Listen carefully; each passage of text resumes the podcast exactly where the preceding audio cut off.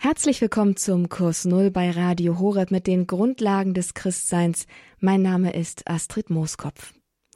Heute geht es um einen Begriff, der vielen vielleicht nicht mehr vertraut ist, das Naturrecht. Ein Wegweiser in bewegten Zeiten soll es sein, und so wird ihn uns heute unser heutiger Gast, Pfarrer Andrei Kuczynski, auch darlegen. Er hat einen Vortrag gehalten im Kölner Priesterseminar Redemptoris Mater eben über dieses Thema das Naturrecht, ein verlässlicher Wegweiser in bewegten Zeiten. Und genau diesen Vortrag hat er sich bereit erklärt, hier für Sie auf Radio Horeb noch einmal zu halten. Und damit freue ich mich jetzt, Pfarrer Andrei Kuczynski hier begrüßen zu dürfen in der Sendung im Kurs Null, uns zugeschaltet aus Rom. Grüß Gott, Pfarrer Kuczynski. Grüß Gott. Pfarrer Kuczynski, zu Beginn ein paar Worte noch zu Ihnen. Sie sind Mitarbeiter im Dikasterium für Glaubenslehre in Rom. Von da sind Sie uns auch zugeschaltet, also aus Rom. Gebürtig sind Sie aber aus Polen, geboren in Warschau. In Deutschland haben Sie Ihre Priesterausbildung absolviert am Kölner Priesterseminar Redemptoris Mater. 2009 wurden Sie zum Priester geweiht. 2017 haben Sie in Bonn Ihren Doktor gemacht im Bereich Moraltheologie mit einer Arbeit über das Naturrecht. Wir haben also einen ausgemachten Fachmann für das Naturrecht hier zu Gast. Und zuletzt noch zu erwähnen, wie gesagt, Sie arbeiten in Rom und seit 2020 gehen Sie Ihrer Tätigkeit im Dikasterium für die Glaubenslehre nach. Soweit mal zu Ihrem Lebenslauf im Schnelldurchlauf, Pfarrer Kuczynski. Wir freuen uns jetzt schon auf Ihren Vortrag. Aber wie auch schon erwähnt, der Begriff Naturrecht ist vielen fremd geworden. Manche hat vielleicht noch nie etwas davon gehört. Können Sie uns vielleicht in zwei, drei Sätzen schon mal eine Ahnung, einen Eindruck davon geben, womit wir es hier beim Naturrecht überhaupt zu tun haben? Ja, das kann ich gerne tun. Sie haben selbst gesagt, dass äh, das Wort Naturrecht vielleicht nicht so bekannt ist. Und das ist insofern äh, erstaunlich, als dieses Wort eigentlich eine äh, sehr große Karriere gemacht hat. Und es ist ein äh, sehr altherwürdiges Wort, kann man sagen. Und äh, es bezeichnet im Allgemeinen die Grundordnung unseres Handelns. Und zwar eine solche Grundordnung, die nicht in Frage gestellt werden kann. Das heißt, sie gilt noch vor dem sogenannten positiven Gesetz, dass die Menschen zum Beispiel in Parlamenten oder wo auch immer einfach setzen, meistens aufgrund von Mehrheitsentscheidungen. Und das Naturrecht ist aber etwas, was davor kommt, etwas, was Primat hat eben vor diesem positiven Recht. Und was noch wichtig ist, äh, jetzt vorab, das Naturrecht äh, hat äh, einen universalen Charakter, weil es sich auf die menschliche Natur stützt. Also es ergibt sich aus der menschlichen Natur und die menschliche Natur ist äh, in wesentlichen Zügen gleich, so dürfen wir festhalten, für alle Menschen auf dieser Welt. Und deswegen ist das Naturrecht, also sollte auch universal für jeden geltend sein. Und damit haben wir auch schon einen ersten Ansatz, warum uns das Orientierung in bewegten Zeiten geben kann. Frau Kuczynski, wir freuen uns jetzt auf Ihren Vortrag über das Naturrecht als einen Wegweiser in bewegten Zeiten. Bitte, Sie haben das Wort. Dankeschön. Äh, ich begrüße Sie alle recht herzlich, liebe Zuschauer und Zuschauerinnen, nochmal von Radio Horeb äh, und lade Sie zu meinem Vortrag ein unter dem Titel Das Naturrecht verlässliche Wegweise in bewegten Zeiten. Auch wenn es im Radio etwas ungewöhnlich ist, möchte ich Ihnen zunächst einen Kurzfilm erzählen, weil ich meine, er bildet einen guten Einstieg in die Frage, warum wir uns überhaupt mit dem Naturrecht beschäftigen sollen. Sie können den Film nachher leicht im Internet finden, wenn Sie möchten. Er heißt Alternative Mathematik. Wir befinden uns an einem Montag in einer Grundschule. Der verärgerte Schüler Danny kommt in den Klassenraum, in dem ihn eine liebevolle und hilfsbereite Frau Wells, die Mathelehrerin, empfängt. Danny ist sauer, denn er hat den letzten Test nicht bestanden. Unter anderem, weil er beim Addieren von 2 und 2 als Lösung 22 aufgeschrieben hat. Frau Wills hat dieses Ergebnis jedoch nicht durchgehen lassen, was ihr bald zum Verhängnis wird. Ihre Hilfestellung anhand von vier Stiften Dani nochmal anschaulich das Geheimnis von 2 und 2 zu erklären, schlägt leider fehl. Dani besteht darauf, dass er 22 Stifte sieht und läuft noch verärgerter aus dem Klassenraum. Dienstag. Diesmal kommen die Eltern von Dani in den Klassenraum, um über den Vorfall zu sprechen. Frau Wells erklärt in ihrer gewohnten sympathischen Art, was mit Dani passiert ist und tröstet die Eltern, dass es vorübergehende Probleme seien. Das Gespräch nimmt jedoch eine unerwartete Wendung. Als die Eltern Frau Wills unterstellen, sie würde ihren Sohn als dumm bezeichnen und sich anmaßen, über die Richtigkeit der Antwort zu entscheiden. Schließlich wird das Gespräch abgebrochen, nachdem die Mutter die Lehrerin ohrfeigt. Am Mittwoch trifft die Lehrerin den Schuldirektor. Trotz der Erklärung von Frau Wells meinte er, dass sie sich entschuldigen sollte, da es nicht die Aufgabe von Lehrern sei, den Schülern zu sagen, wann sie richtig oder falsch liegen. Dabei korrigiert Frau Wells auch einmal den Schuldirektor, als er im Feuer des Gefechts eine Zahl durch Null teilen möchte. Am Donnerstag eskaliert die Situation. Vor der Schule gibt es eine Demo von empörten Eltern. Frau Wells muss in das Schulgebäude fliehen. Sie wird vor eine Art Schulaufsichtsbehörde gerufen, die sie dazu auffordert, ihre unnachgiebige Meinung bezüglich 2 und 2 zu widerrufen und zu erklären, dass sie auch für andere Ergebnisse offen sei. Da sie jedoch auf ihrer Meinung besteht, suspendiert die Behörde Frau Wells vom Dienst, damit sie ihre extremischen Ansichten überdenkt. Am Freitag räumt Frau Wells ihr Büro in der Schule und kehrt nach Hause zurück. Am Abend hört sie in allen Fernsehsendungen von einem Mathe-Gate mit ihr als Hauptprotagonistin, sowie von den Experten, die sich darüber streiten, wie viel 2 plus 2 ist. Manche sagen 4, andere wiederum 22. Der Schulleiter informiert sie telefonisch, dass sie entlassen ist, damit sie die Schüler nicht mehr radikalisiert und er lässt sie am nächsten Tag nochmal in die Schule kommen. Am Samstag kommt Frau Wells also zum letzten Mal in die Schule, wo der Schulleiter ihr das gebührende Honorar vor laufenden Kameras übergeben möchte, um die eigene Fairness zu demonstrieren. Er selbst addiert dann 2000 Dollar für die eine Zahlperiode und 2000 Dollar für die andere. Insgesamt 4000 Dollar, sagt der Schulleiter. In diesem Moment unterbricht Frau Wells ihm mit einem triumphierenden Grinsen und korrigiert falsch. Es macht 22.000 Dollar. Soweit der Film. Ich glaube, dieser Film löst sofort auch bei Ihnen ein Lächeln aus. Vermutlich deswegen, da hier Fakten als Meinungen ausgegeben werden. Dies widerspricht dem gesunden Menschenverstand. Man braucht nicht zu meinen, dass zwei und zwei vier ist, weil es gar nicht um meine Meinung geht, sondern um eine Wirklichkeit, die außerhalb von mir existiert und die sich für mein Meinen nicht interessiert. Die Lehrerin sagt deshalb vor der Schulaufsicht, da gibt es gar nicht zuzustimmen. Es gibt nur eine korrekte Antwort. Sie sagt das, weil sie an die objektive, für alle gültige Wirklichkeit glaubt. 2 und 2, 8, 4. Frau Wells kommt aber an ihre Grenzen, weil sie nicht mehr erklären kann, warum dies so ist. Es ist einfach so. Die Wahrheit ist das Ende der Begründbarkeit. Was steht aber auf der anderen Seite? Das Wohl des Individuums, allerdings ein spezifisch verstandenes. Darin erhält die individuelle Moral den Primat vor der Wirklichkeit. Die erstere bestimmt die letztere.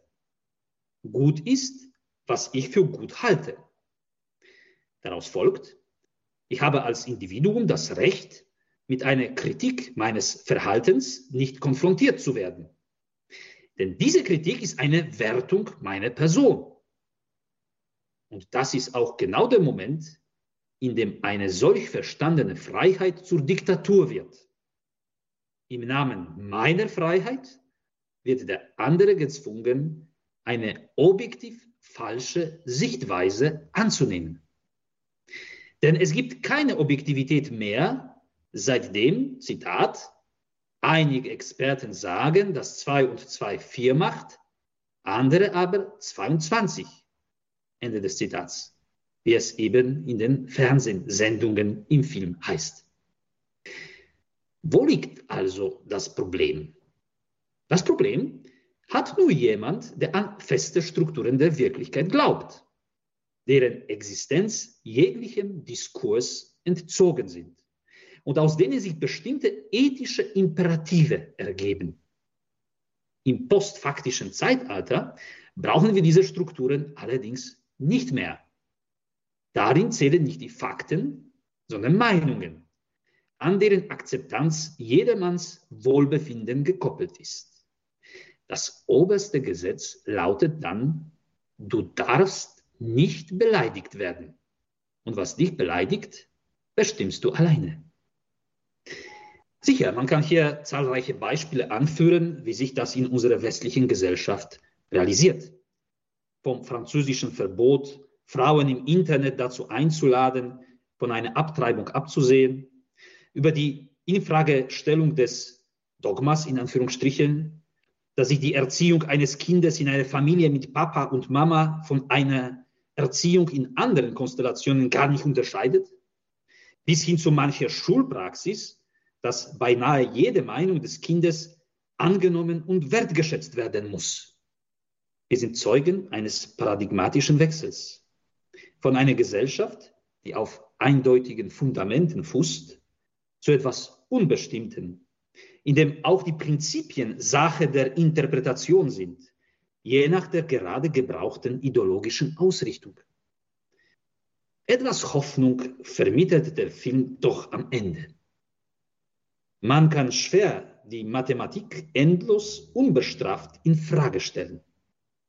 Irgendwann, spätestens wenn es ums Geld geht, merken die Leute, dass Fakten möglicherweise doch besser sind als Meinungen. Zusammenfassend, wenn jemand von Ihnen eine Gesellschaft von verlässlichen Meta-Regeln bevorzugt, die alle gleichermaßen binden aber nicht jedes Mal durch Mehrheitsverhältnisse ausgehandelt werden müssen, der ist gut beraten, eine Gesellschaft zu wählen, die naturrechtlich abgesichert ist. Wie wir diese Absicherung dann genau nennen, ist sekundär. Hauptsache, wir meinen alle dasselbe, wenn wir uns auf das Naturrecht oder auf sein noch zu erfindendes Äquivalent berufen.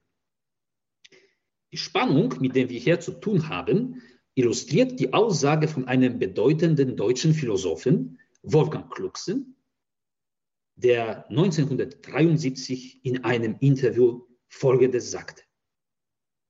Ich zitiere, das Naturrecht ist tot.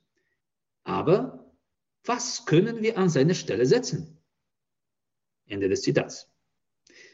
Und er erklärte dazu, Zitat, ja, ich glaube, dass das Naturrecht deswegen eine wichtige Stelle bezeichnet, weil jene Fragen, auf die es Antwort zu geben beansprucht hat, noch geblieben sind. Wir brauchen so etwas wie ein Naturrecht. Ende des Zitats. Ich stelle mir heute die kleine Aufgabe, Sie zu überzeugen, liebe Zuhörer und Zuhörerinnen, dass dieser letzte Satz seinen Sinn hat. In meinem Vortrag möchte ich deshalb zukunftsorientiert über das Naturrecht reden. Zunächst werde ich einen gewissen Benedikten XVI. aus Gründen, die es noch zu erklären gilt, zu Hilfe rufen, um das Thema richtig zu kontextualisieren. Sodann folgen die Darstellung des Begriffsinhalts vom Naturrecht und der Fragestellungen, die damit verbunden sind, sowie ein Hinweis auf die Aktualität des Themas. Im dritten Teil mache ich einen kurzen Vorschlag wie ein zukunftsorientiertes Naturrechtsdenken aussehen könnte. Zunächst aber ein rechtspolitisches Vorspiel. Sie kennen vermutlich das berühmte Diktum von Ernst Wolfgang Böckenförde, der freiheitliche, säkularisierte Staat lebt von Voraussetzungen, die er selbst nicht garantieren kann. Es wurde seinerzeit so kontrovers diskutiert. Worauf gründet der Staat? Was ist das Kriterium des richtigen Rechts? Was setzt die Grenze des politischen Handelns, wenn nicht die parlamentarischen Mehrheitsverhältnisse?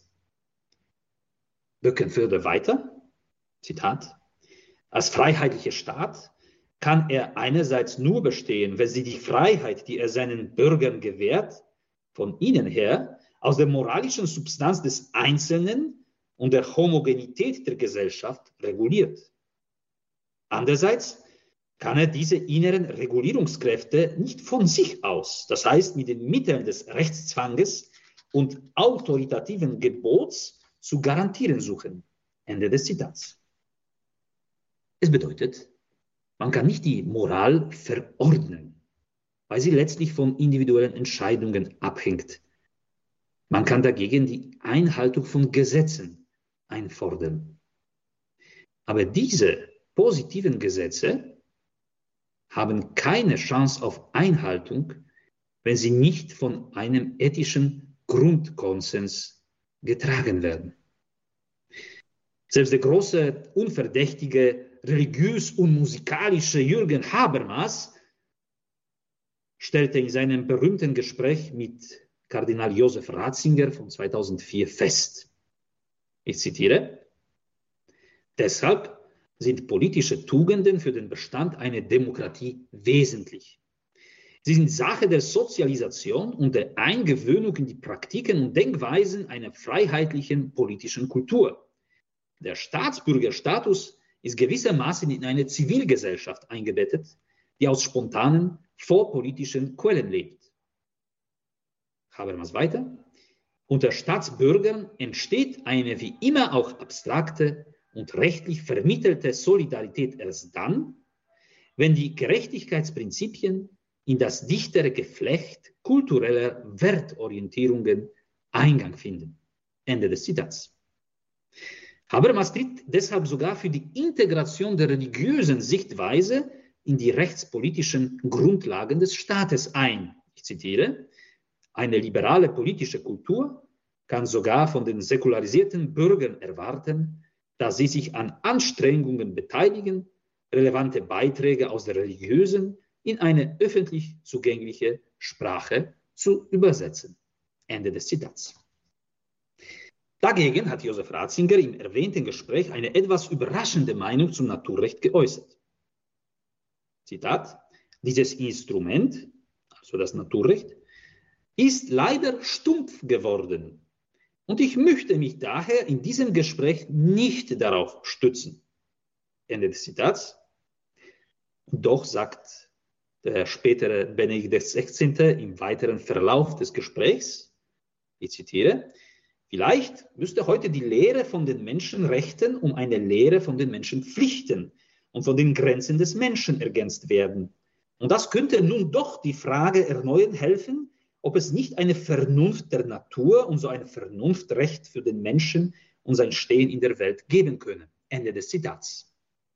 Also, ist es nun möglich, das Naturrecht in Kirche und Gesellschaft immer noch für eine plausible Referenz zu halten? Ich glaube, ja und weiß mich dabei von anderen bestätigt, nicht zuletzt von demselben Josef Ratzinger, der als Benedikt XVI. am 22. September 2011 den Bundestagsabgeordneten eine Vorlesung über das Naturrecht gehalten hat. Da er an mehreren Stellen zuvor seine Anfragen an das naturrechtliche Modell deutlich gemacht hatte, kann man ihn wohl als Gewährsmann der Unvoreingenommenheit in der Behandlung dieses Themas betrachten. In meinem Vortrag möchte ich deswegen nun an die Bundestagsrede von Benedikt erinnern, um ihr einige wichtige Elemente für das Naturrechts abzugewinnen, Naturrechtsdenken abzugewinnen. Was macht das Recht richtig? Die Vorlesung von Papst Benedikt XVI. im Deutschen Bundestag am 22. September 2011. Zur Erinnerung, die Bundestagsrede hatte den Charakter einer Metareflexion über die rechtlichen Grundlagen des Staates im Zusammenhang mit der Natur des Menschen. Wenn Sie sich erinnern, bezog sie sich nicht auf tagespolitische Themen, sondern eben auf ein Metathema, das auf jeden Fall alle, die über das Recht in einem Staat entscheiden, betrifft. So bildete den Ausgangspunkt die Geschichte des jungen Salomos, der Gott um ein hörendes Herz bittet. König Salomo bekommt von Gott die Weisheit als Geschenk, weil er genau darum bittet, um ein hörendes Herz. Das lesen wir in der Bibel. Benedikt fragte auf diese Grundlage, wie können wir zwischen Gut und Böse, zwischen wahrem Recht und Scheinrecht unterscheiden? Sodann verwies er auf den Kern des Naturrechtsdenkens, also den Zusammenhang von Natur und Vernunft, der laut dem Papst für die Christen von Anfang an die Antwort auf die Frage nach dem richtigen Recht darstellt. Das Entscheidende, so der Papst, sei die Universalität gewesen. Die Entscheidung für diese philosophische Sichtweise habe eine Absage an das religiöse Recht des antiken Götterglaubens bedeutet. So sei es naheliegend gewesen, dass sich die christlichen Theologen der seit dem zweiten Jahrhundert vor Christus bestehenden, die Existenz eines Naturrechts behauptenden philosophisch-juristischen Bewegung angeschlossen hätten. Aus dieser Berührung sei die Rechtskultur des Abendlandes entstanden. War das einstige Naturrecht eine Klammer, die Christen und Heiden verband, so zeige sich nach Benedikt XVI. letztens eine, Zitat, dramatische Veränderung der Situation. Der Gedanke des Naturrechts gilt heute als eine katholische Sonderlehre, über die außerhalb des katholischen Raums zu diskutieren nicht lohnen würde, sodass man sich schon beinahe schämt, das Wort überhaupt zu erwähnen. Ende des Zitats. Den Grund dafür erblickt der Papst im positivistisch-funktionalistischen Naturbegriff, da dieser es verbiete, eine Brücke zwischen Sein und Sollen herzustellen. In der Folge können man nicht von einer objektiven Verbindlichkeit in Bezug auf Phänomene sprechen, die empirisch nicht verifizierbar seien, wie Ethos und Religion. Und dies wiederum verschließe den Menschen für die tieferen Dimensionen der Wirklichkeit, was einer Verkleinerung und sogar Bedrohung seiner Menschlichkeit gleichkommt. Was ist nun zu tun? Der Papst macht klar, als erstes gilt das Aufreißen der Fenster sprich die Befreiung aus der Reduktion auf die positivistische Vernunft zugunsten der Ganzheitlichkeit des Humanen.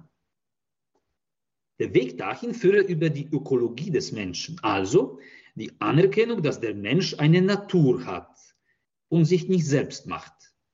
Seine Freiheit habe Grenzen, denn, Zitat, sein Wille ist dann, dann recht, wenn er auf die Natur achtet, sie hört und sich annimmt als der, der er ist und der sich nicht selbst gemacht hat. Ende des Zitats. Benedikt geht in seiner Rede aber noch einen Schritt weiter, indem er an die Beachtung von unserem kulturellen Gedächtnis appelliert. Darin seien die Idee des, der Menschenrechte und Menschenwürde verbürgt, die aber in der Überzeugung von der Existenz einer göttlichen Vernunft wurzeln würden, laut dem Papst. Die Begründung dafür liegt in der Ausbildung der Identität Europas aus der Begegnung von Jerusalem, Athen und Rom. Daher stelle sich die Frage nach einer möglichen transzendenten Voraussetzung der objektiven Naturvernunft. Der Papst fragt rhetorisch, Zitat, ist es wirklich sinnlos zu bedenken, ob die objektive Vernunft, die sich in der Natur zeigt, nicht eine schöpferische Vernunft einen Creator Spiritus voraussetzt. Ende des Zitats. Was kann man dieser Bundestagsrede aus dem Jahre 2011 aus der Perspektive des Naturrechtsdenkens abgewinnen? Ich glaube, man kann jedenfalls davon ausgehen, dass das päpstliche Lehramt nach wie vor am Naturrecht festhält.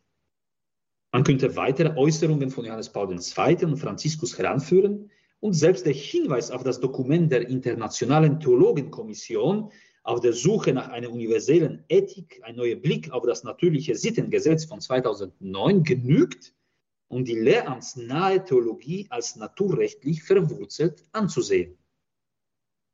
Ohne die Inhalte des Naturrechts im Einzelnen festzulegen, zeigt sich das Naturrechtsdenken in der Fassung von Benedikt als ein Instrument zur Befreiung von denkerischen Verengungen die eine rein positivistische Perspektive mit sich bringt. Es ist ein Instrument, das für die nähere Bestimmung im interkulturellen Dialog offen bleibt, weil es sich letztlich auf die gemeinsame Vernunft beruft. Auf diese Weise entspricht ein solches, weitgehend offenes Naturrecht dem freiheitssensiblen Bewusstsein der Moderne.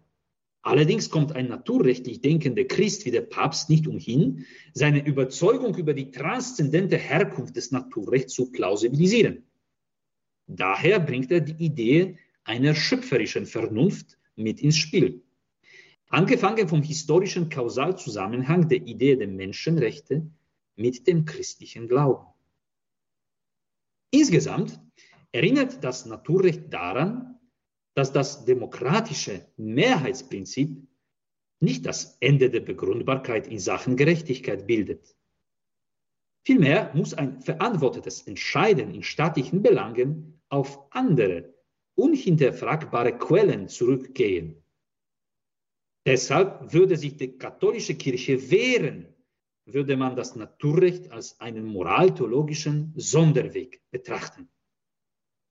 Vielmehr gilt, das Naturrecht als den gemeinsam geteilten Grundstein einer von allen gewünschten Universalethik neu zu entdecken.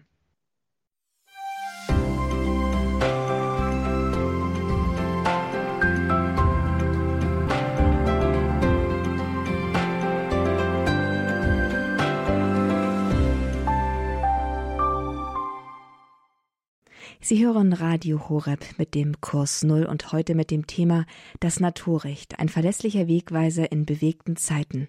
Zu Gast ist bei uns Pfarrer Andrei Kuczynski, Mitarbeiter im Dikasterium für die Glaubenslehre in Rom. Von dort aus ist er uns zugeschaltet, um uns einen Vortrag zu halten, den er erst kürzlich im Priesterseminar Redemptoris Mater Köln vor Seminaristen und Gästen gehalten hat. Damit hören Sie ihn jetzt hier weiter fortfahren, das Naturrecht Grundlage und Wegweise eines gemeinschaftlichen und sogar globalen Denkens, das wirkliche Orientierung bietet.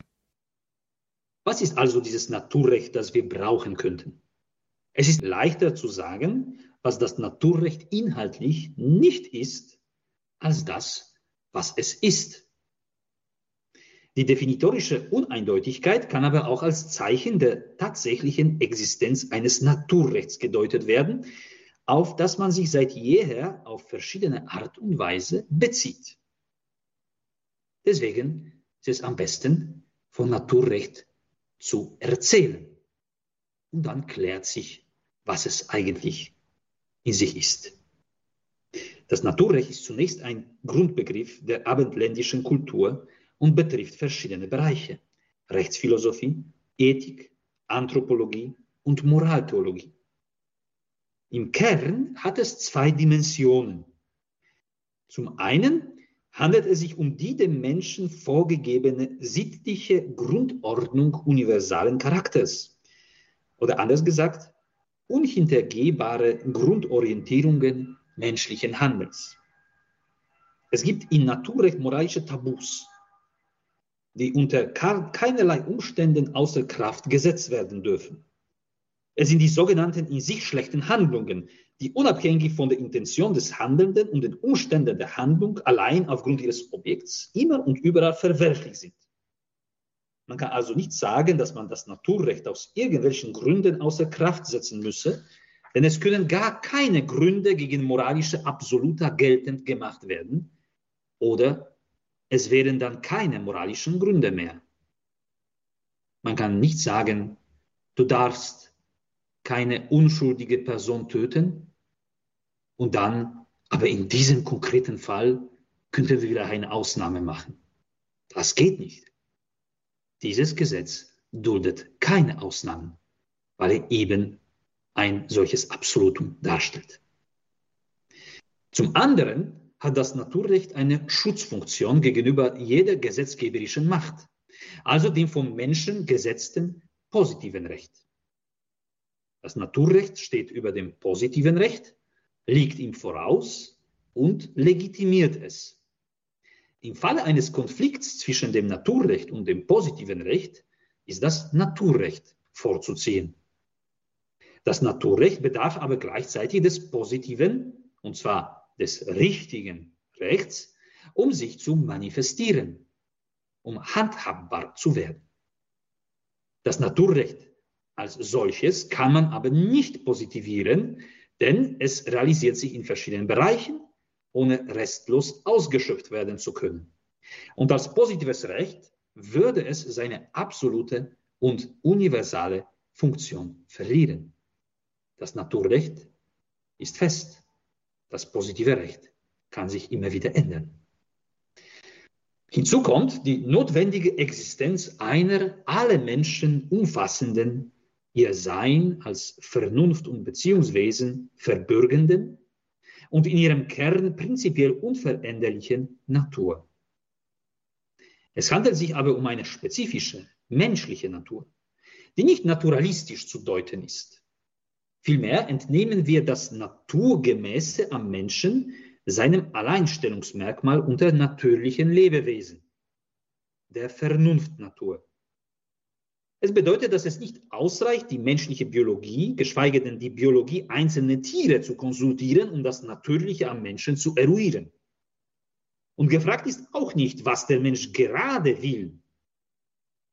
Zum Beispiel, vielleicht möchte ich gerade ein Eis essen. Aber dann denke ich, hm, ich rede gerade zu Ihnen, das wird, glaube ich, nicht funktionieren. Sondern gefragt ist, was dem Menschen seine, die integrale Vollendungsgestalt im Blick behandelte Vernunft als das für seine Verwirklichung Notwendige auslegt. Also die Vernunft legt uns aus, was für unsere integrale, so wie der Mensch ist, Leib und Seele, Vollendungsgestalt notwendig ist. Zu dieser Vollendungsgestalt gehören nicht nur der Leib und die Seele, sondern auch der Geist des Menschen.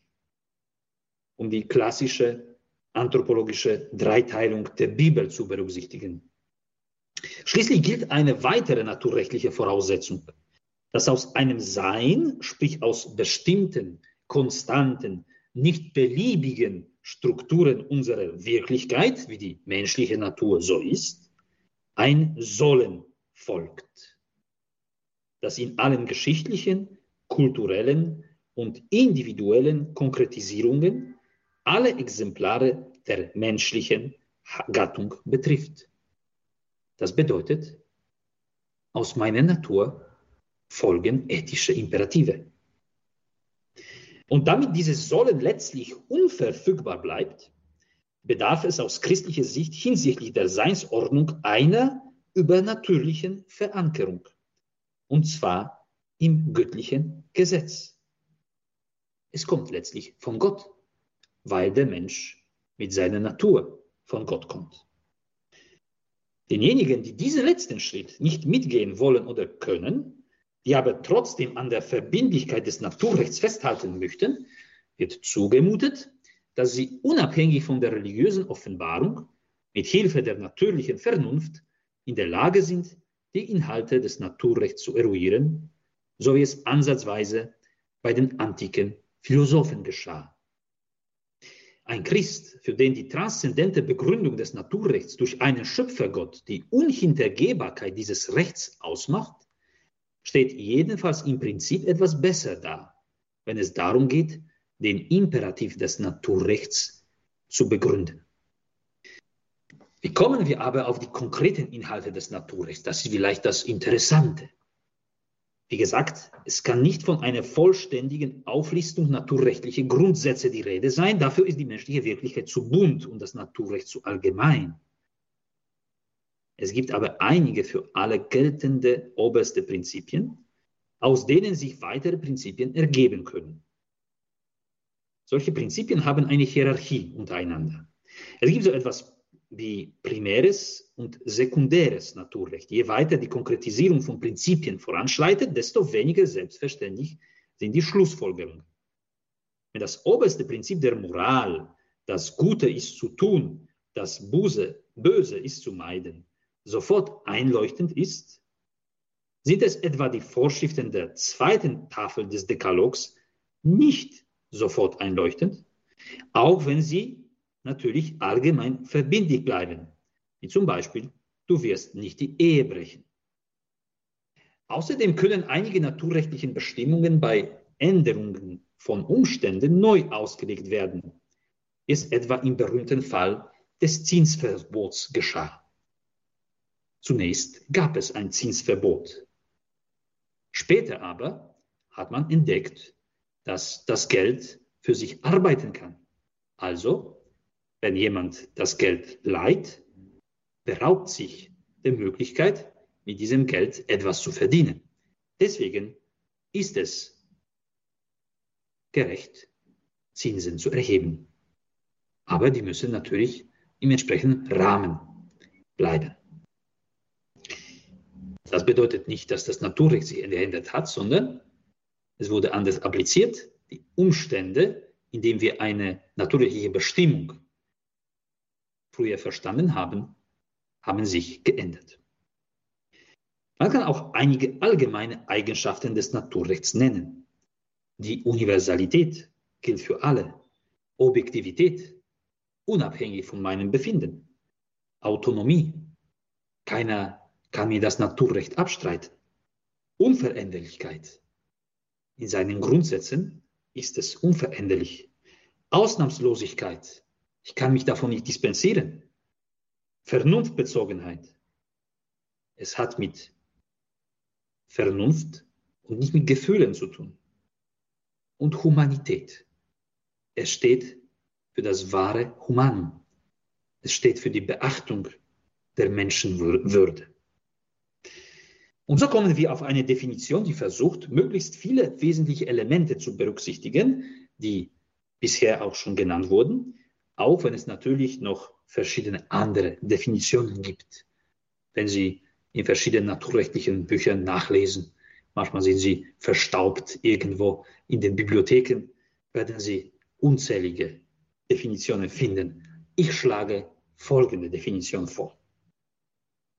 Der Begriff Naturrecht bezeichnet die im göttlichen Gesetz verbürgten Grundorientierungen des Handelns, die sich aus einer universalen und in ihren wesentlichen Zügen gleichbleibenden Menschennatur ergeben, die zwischenmenschliche Beziehungen regeln, durch die Menschenwürde legitimiert sind und vor allen positiven Gesetzen Vorrang haben. Das wäre das Naturrecht. Grund Orientierungen des Handelns, die im göttlichen Gesetz verbürgt sind und für alle Menschen ausnahmslos gelten. Einige Fragen rund um das Naturrechtsdenken werden verständlicher, wenn man die Geschichte und die Probleme dieses Konzepts beachtet. Und dem möchte ich mich in diesem Teil widmen. Das Naturrecht gehört zu den großen Themen der abendländischen Philosophie. Hintergrund dieses Interesses ist die universale Suche nach sicheren Kriterien, die jenseits der kulturellen und zeitlichen Grenzen ihre bleibende Gültigkeit für das richtige Recht behalten. Das heißt, das Naturrecht ist ursprünglich gar nicht katholisch. Es existierte schon bevor Christus geboren wurde. Die in der Antike und Mittelalter herrschende Entsprechung von Denken und Sein war das ursprüngliche günstige Ambiente für die Naturrechtsreflexion. Sowohl die Heiden als auch die Christen waren der Überzeugung, dass die Wirklichkeit feste Strukturen besitzt, welche von der menschlichen Vernunft erkannt werden können. Diese Erkenntnis fand für die Christen ihre Absicherung in der Begründung der naturrechtlichen Normativität in Gott. Auf dieser Grundlage haben die christlichen Theologen des Hochmittelalters, allen voran Thomas von Aquin, den Gedanken der Teilhabe der menschlichen Ordnung, der Lex Naturalis, also Naturrecht, an der Lex Eterna, göttliches Recht, profiliert. Daraus ergab sich das Vertrauen in die prinzipielle Erkennbarkeit des von Naturrechten sowie in seine richtige Konkretisierung durch die menschliche Vernunft.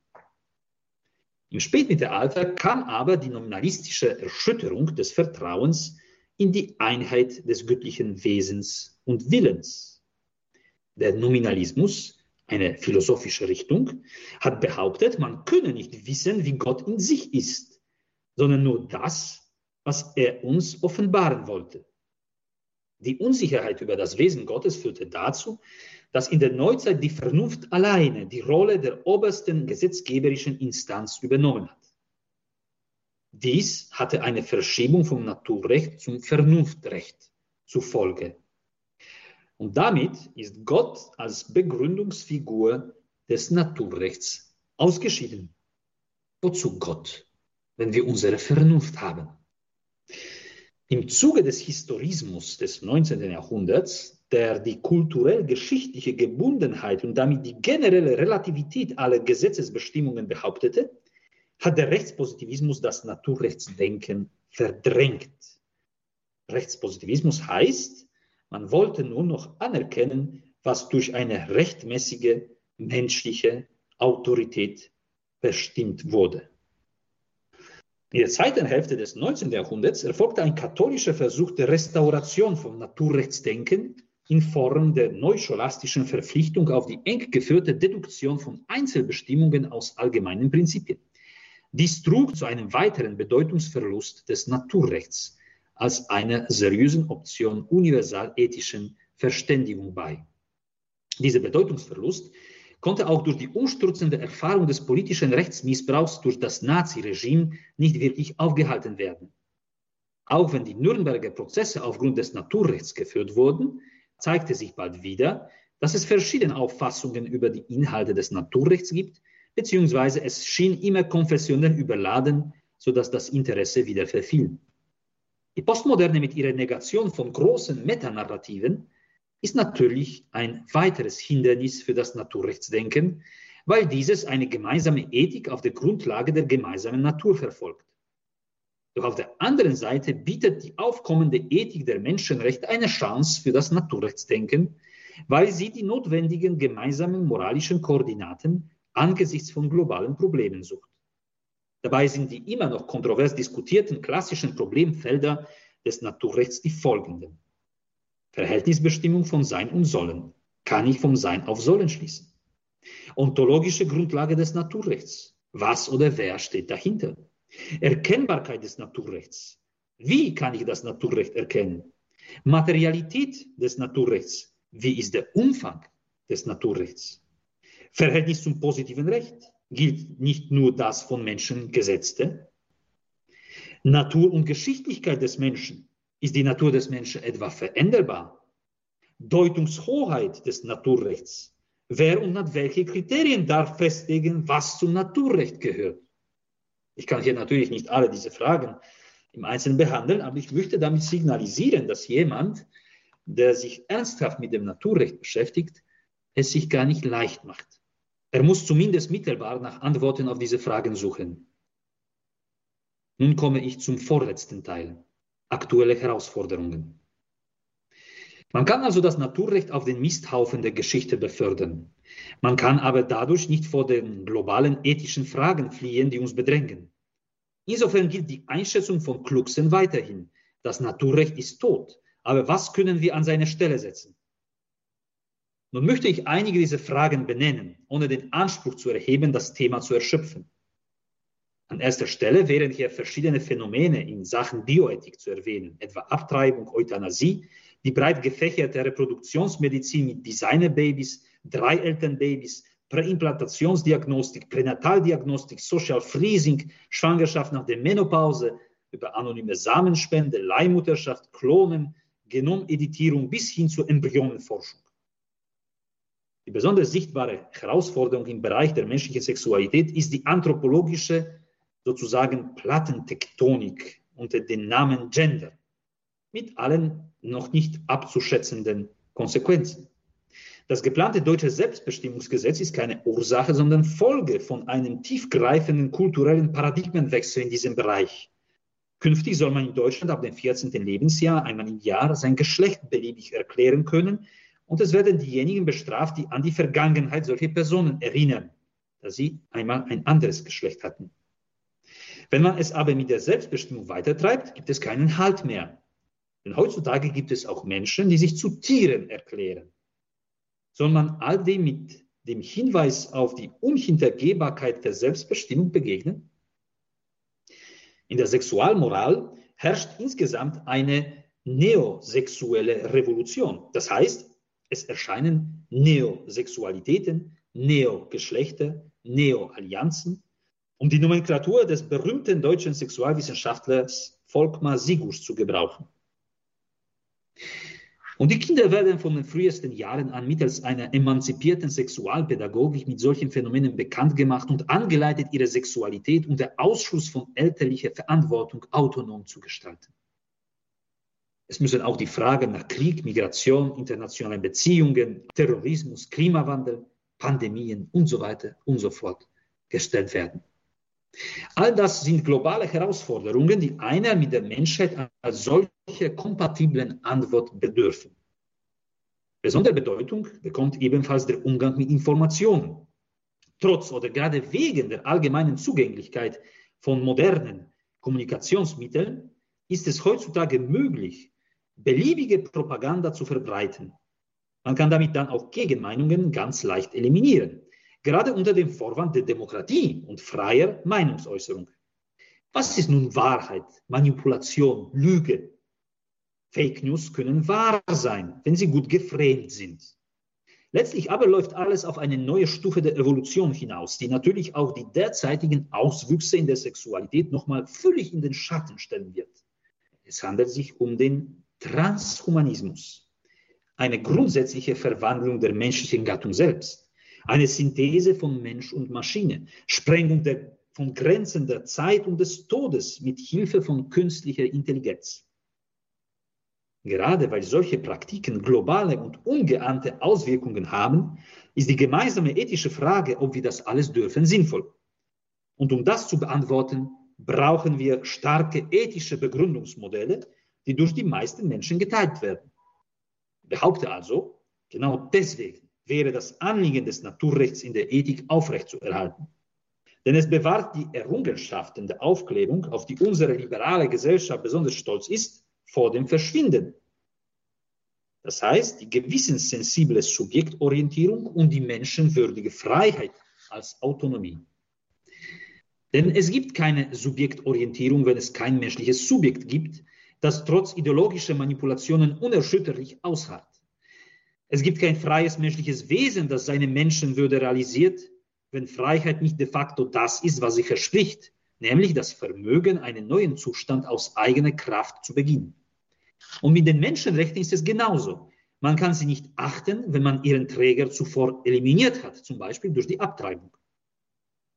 All das wird im Naturrechtsdenken thematisiert. Wie ist es aber, ein solch zukünftiges Naturrecht nun weiter zu betreiben? Dazu im letzten kurzen Teil ein paar Anstöße. Querdenken, Naturdenken, Personendenken und Naturrechtsdenken. Erstens Querdenken. Vor allem bedarf ein naturrechtliches Denken des Mutes, gegen den Strom zu schwimmen, queer zu denken, sprich die scheinbaren gesellschaftlichen Selbstverständlichkeiten im Namen der Zukunft des Menschen in Frage zu stellen, sowie das Alte und das intuitiv Richtige auf eine neuartige Weise wieder ins Spiel zu bringen. Dazu gehört die Bereitschaft, nicht einer von oben aufgesetzten kulturellen Normalität nachzugeben, sondern die natürliche Normalität aufrechtzuerhalten. Zweitens, Naturdenken. Es ist am Konzept der menschlichen Natur festzuhalten, vielleicht sogar auf der Linie von Benedikt, der von einer Ökologie des Menschen sprach. Dieses Naturdenken muss sich aber auf den richtigen Begriff der Natur beziehen. Es handelt sich nicht um das rein biologische, um den Naturalismus, sondern um das Spezifische am Menschen, seine Vernunftnatur. Es bedeutet, was die Natur des Menschen ist, muss nicht seine Lust, sondern seine Vernunft eruieren ausgehend von den natürlichen Neigungen aller Menschen. Vor allem die Neigung zum Leben, zur Gattungserhaltung und zur Wahrheitserkenntnis. Drittens, Personendenken. Man braucht auch die Perspektive des Individuums als Person. Der Mensch ist nicht eine Nummer, sondern ein unverwechselbares, um seiner selbst willen zu achtendes Wesen, Person, was eine Auszeichnung unter anderen Lebewesen bedeutet. Denn er ist in der Lage, sich auf sich selbst zu beziehen, das andere als das andere zu identifizieren und das Objektive an seiner Natur auf eine subjektive, das heißt unverwechselbare Art und Weise zu realisieren. Gerade darin ist er nicht etwas, sondern jemand. Wichtig ist auch, dass nicht das aktuelle Vorhandensein von Personalitätsmerkmalen über die Personalität bestimmt, wie zum Beispiel Selbstbewusstsein und Freiheitsgebrauch, sondern die Zugehörigkeit zur Menschenart, die prinzipiell solche Personalitätsmerkmale fähig ist. Das heißt, auch Demenzkranke und kleine Kinder sind Personen, ja, sogar Ungeborene. Viertens, Naturrechtsdenken. In Bezug auf das Naturrecht selbst wäre eine Synthese von Universalem und Konkretem zu denken. Das Naturrecht ist in erster Linie eine unser Handeln kritisch prüfende Denkweise, wie einmal der große Philosoph Robert Spemann gesagt hat. Eine Grenze, hinter der die Destruktion des Humanum beginnt. Dazu ist die Stärkung der Vernunft notwendig. Allerdings müsste man dabei achten, dass diese Vernunft nicht mit bloßem Meinen oder interessengeleiteten Wollen verwechselt wird. Man muss manchmal eher dem gesunden Menschenverstand als einer medienwirksamen Propaganda trauen. Ich komme zum Schluss und möchte zusammenfassend Folgendes festhalten. Angesichts der gegenwärtigen Herausforderungen lohnt es sich, über das Naturrecht erneut nachzudenken. Zumal man heutzutage vor allem in der Menschenrechtsethik nach universalen ethischen Grundsätzen fragt. Die Rede von der Menschennatur lässt sich mit der Moderne verbinden. Denn man rettet durch die Rückkehr zum Naturrecht die Moderne gegen sie selbst. Vor allem die bewusste Gestaltung der eigenen Natur innerhalb ihrer Grenzen bewahrt gerade die Freiheit, die dem heutigen Lebensgefühl ein besonderes Anliegen ist. Und schließlich Gegenüber der Selbstrelativierung des Menschen hilft das Naturrecht, die Menschenwürde durch ihre Verankerung im Unbedingten, in Gott, dauerhaft zu bewahren. Der Gottesbegriff kann dabei nicht nur konfessionell, sondern auch religionsphilosophisch erfasst werden. Wer also an der Diktatur der alternativen Mathematik nicht interessiert ist, und gerne das Recht behalten würde, zu sagen, dass zwei und zwei vier macht, der findet einen Alliierten im Naturrecht. Denn dieses hilft uns gerade, vom Menschen groß zu denken und ihn an sein wahres Ziel kommen zu lassen. Wir brauchen so etwas wie das Naturrecht. Ich danke für Ihre Aufmerksamkeit. Auch Ihnen ganz herzlichen Dank, Pfarrer Andrei Koczynski. Hier im Kurs Null bei Radio Horeb haben Sie uns einen Vortrag gehalten zum Thema das Naturrecht, ein verlässlicher Wegweiser in bewegten Zeiten. Haben Sie herzlichen Dank für Ihre Ausführungen und für Ihre Zeit. Liebe Zuhörerinnen und Zuhörer, diesen Vortrag, den lohnt es sich auf jeden Fall noch einmal zu hören. Grundlegendes und Profundes wird hier ausgesagt, gerade eben auch als Orientierung für unsere moderne Zeit, in der so vieles durcheinander geht. Sie finden diesen Vortrag in unserem Sendeverzeichnis in unserem Podcast auf www.horeb.org in der Mediathek in der Rubrik Kurs Null. Und bevor wir jetzt zum Abschluss kommen und wir uns in das Programm von Radio Horeb verabschieden, Pfarrer Kuczynski, würden Sie uns, den Hörern und ja, allen, die jetzt zugehört haben, den priesterlichen Segen erteilen? Gerne. Der Herr sei mit euch. Und mit deinem Geiste. Es segne euch der allmächtige und barmherzige Gott, der Vater und der Sohn und der Heilige Geist. Amen. Singet Lob und Preis. Dank sei Gott dem Herrn. Auf Wiederhören, Pfarrer Kuczynski. Alles Gute Ihnen, ein Gruß nach Rom. Dankeschön, alles gut. Und auch Ihnen einen schönen Tag. Viel Freude mit dem weiteren Programm bei Radio Horeb. Mein Name ist Astrid Mooskopf. Sie hören Radio Horeb. Leben mit Gott.